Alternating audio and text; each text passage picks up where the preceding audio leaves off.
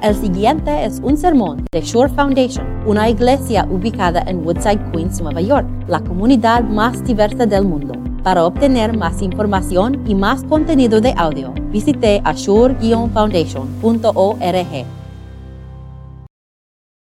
Nuestro evangelio viene del Evangelio de Mateo, capítulo 11, versículos 2 a 11. Juan estaba en la cárcel y al enterarse de lo que Cristo estaba haciendo, envió a sus discípulos a que le preguntaran, ¿eres tú el que ha de venir o debemos esperar a otro? Les respondió Jesús, vayan y cuéntenle a Juan lo que están viendo y oyendo. Los ciegos ven, los cojos andan, los que tienen lepra son sanados, los sordos oyen, los muertos resucitan y a los pobres se les anuncian las buenas nuevas. Dichoso el que no tropieza por causa mía. Mientras se iban los discípulos de Juan, Jesús comenzó a hablarle a la multitud acerca de Juan, que salieron a ver al desierto. Una caña sacudida por el viento, sino que salieron a ver a un hombre vestido con ropa fina. Claro que no, pues los que usan ropa de lujo están en los palacios de los reyes. Entonces, ¿qué salieron a ver? ¿A un profeta? Sí, les digo, y más que profeta. Este es de quien está escrito. Yo estoy por enviar a mi mensajero delante de ti, el cual preparará tu camino. Les aseguro que entre los mortales no se ha levantado nadie más grande que Juan el Bautista. Sin embargo, el más pequeño en el reino de los cielos es más grande que él. Eso es el Evangelio de Dios. Se pueden sentar.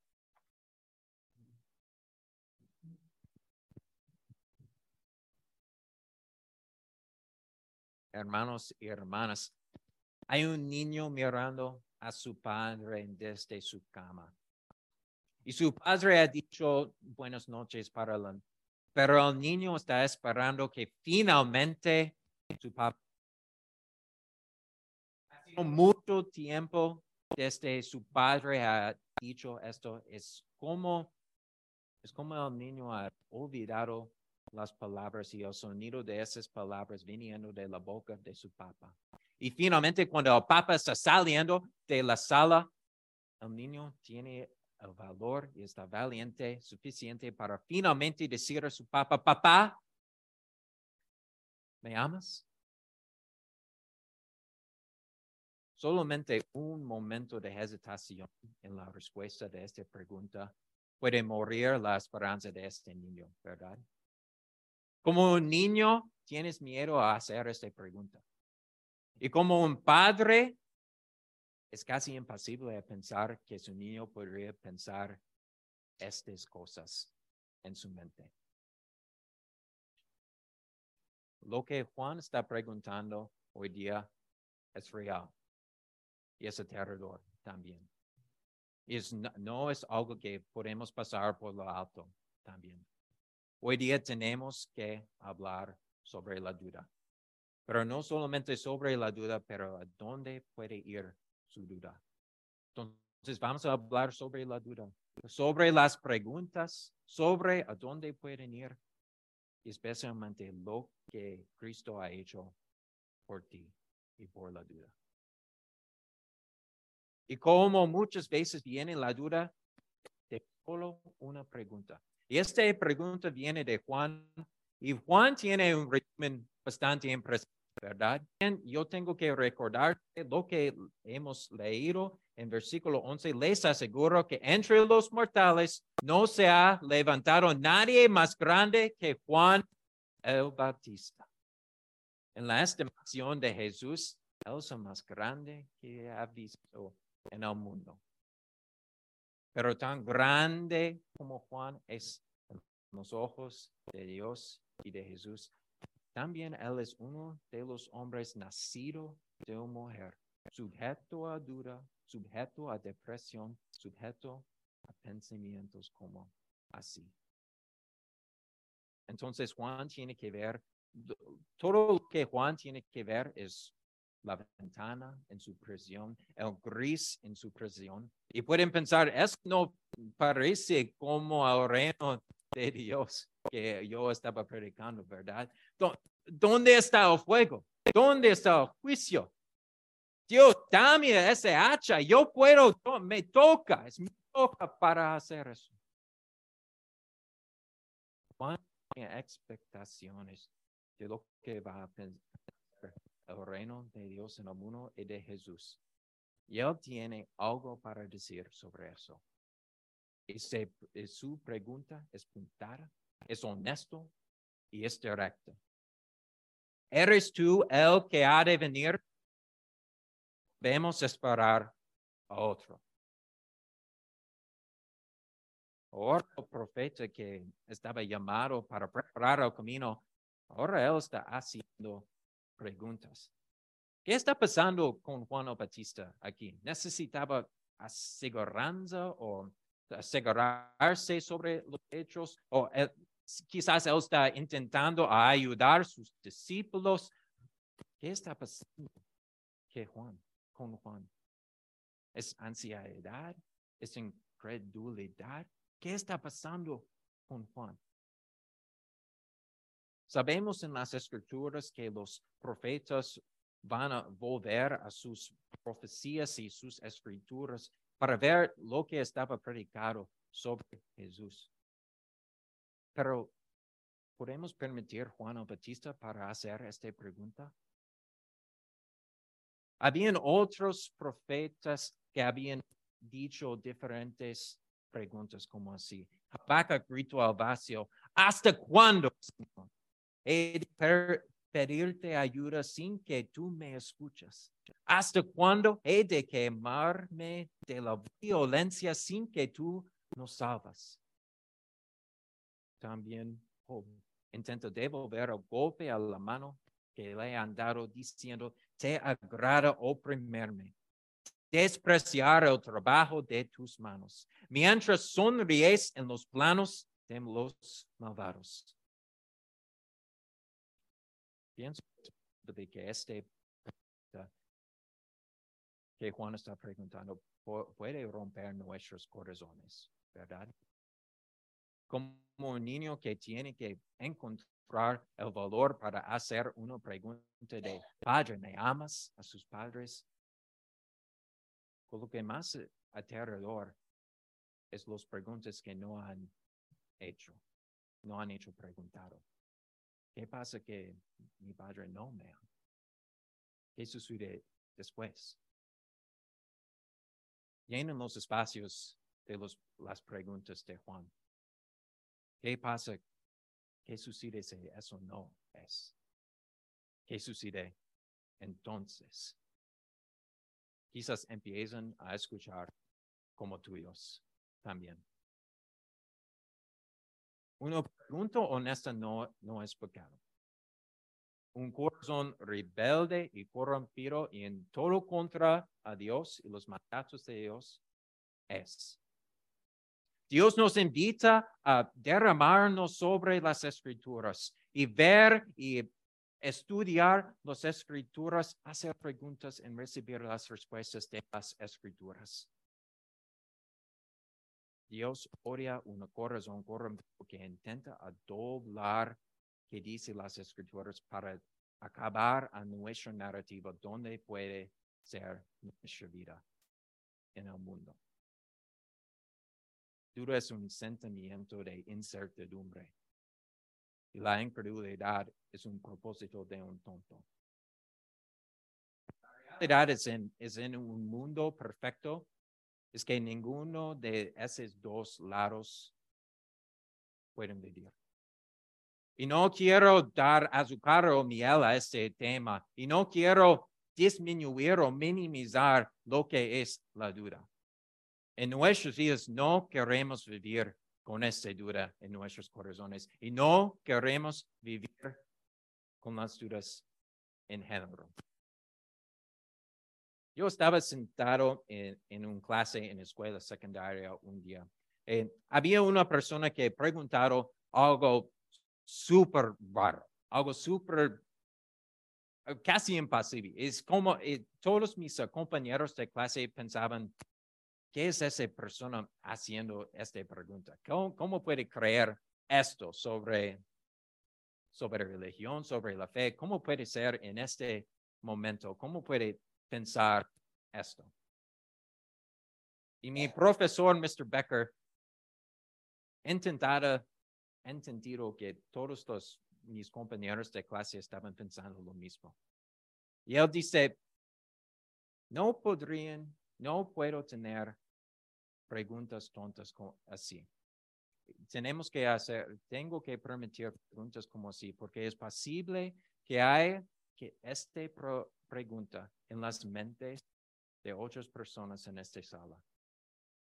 Y también, si no has tenido un momento en su vida cuando tienes que batallar con la fe, está viniendo. Y va a golpearte muy fuerte. Y va a venir rápido y tienes que saber exactamente a dónde ir. Y lo que pasa cuando dura entre su vida. Va a venir. El corazón de Dios funciona muy similar, ¿verdad? Es, llenado en, las, en los salmos que podemos ver a las escrituras, podemos venir a los salmos cuando tenemos duda, cuando tenemos incertidumbre, cuando hay duda, cuando hay tentación en nuestras vidas. Es verdad de Dios agradas, agradece la oportunidad a escuchar de su gente y su pueblo, ¿verdad? Juan es valiente a hacer esta pregunta para nosotros esta mañana. Como grande, Juan es grande en los ojos de Dios. Ahora, en este momento, Él es débil y necesita una respuesta. Y necesita escuchar algo de su Dios. Él es débil en este momento, pero eso no lo descartó. Y por la gracia de Dios, Juan sabe a dónde ir cuando las dudas entran en su vida. Y directamente a sus hermanos. No es algo con, continúe o guardado en su corazón. Él no empollado, embotellado esta duda en su corazón y permite a, quedarse allá.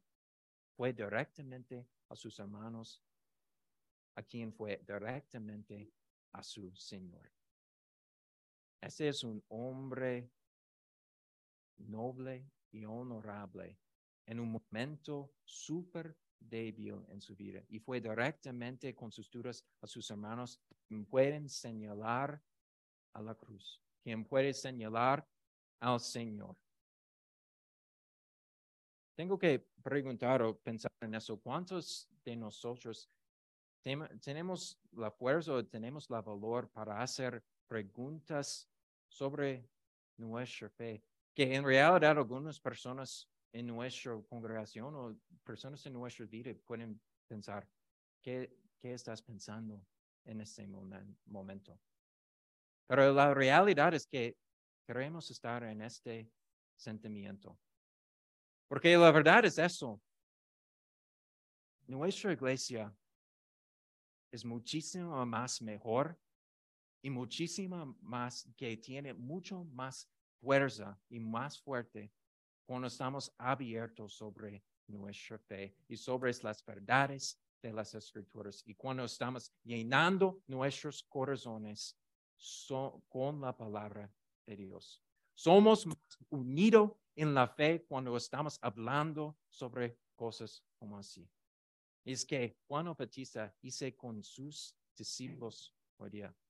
Hablaban sobre la fe, hablaban sobre la palabra de Dios. No, eso no fue quedado en su corazón y guardado en su corazón, es abierto.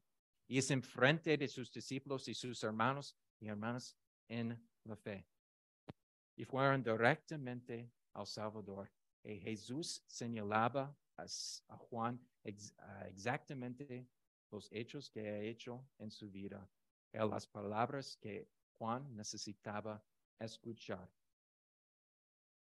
Jesús dije, vayan y cuéntenle a Juan lo que están viendo y oyendo.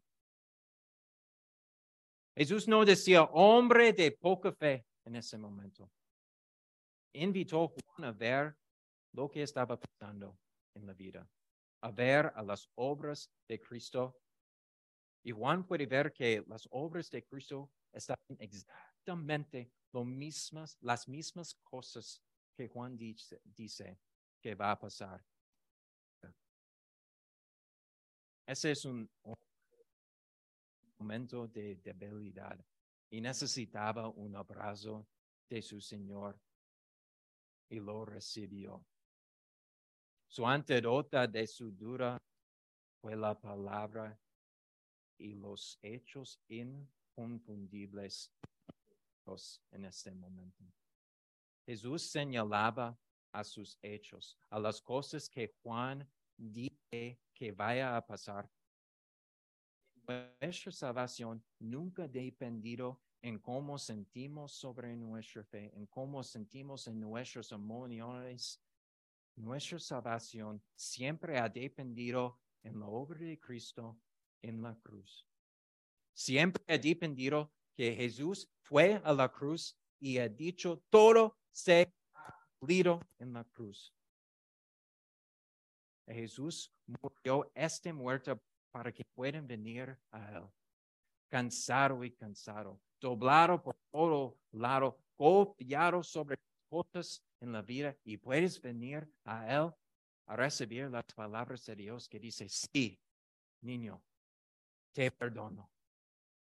Sí, niño, eres hermano y no pensar por ningún momento que no has amado por mí. Sí, niño, eres bendecido mucho más que puedes imaginar en su vida. Hermanos y hermanas, necesitamos estar listos a hablar sobre las cosas que danos miedo en la vida. Y la verdad es estos temas. Yo no sé que este sermón va a impactarte esta tarde o mañana o quizás en la semana o en un mes o en un año. Pero quizás es impactante en cinco o diez cuando hay un duda en su vida que va a impactarte. Y cuando ese duda entra, tienes que saber a dónde ir. Y pueden ir a sus hermanos y hermanas en la fe. Hablando con nuestros hermanos y hermanas es una de las mejores maneras que podemos batallar con esa duda. Entonces, apóyense con las personas en esta iglesia, con sus hermanos y hermanas en la fe. Apóyense en mí, apóyense en pastor, pero cuando estás cansado de nosotros, ven a su Señor. Ven a las palabras y las hechos inconfundibles que Él ha hecho para ti. Quien tomó todo para salvarte y quiere escuchar de ti. Esto es lo que su duda quiere escuchar. Amén.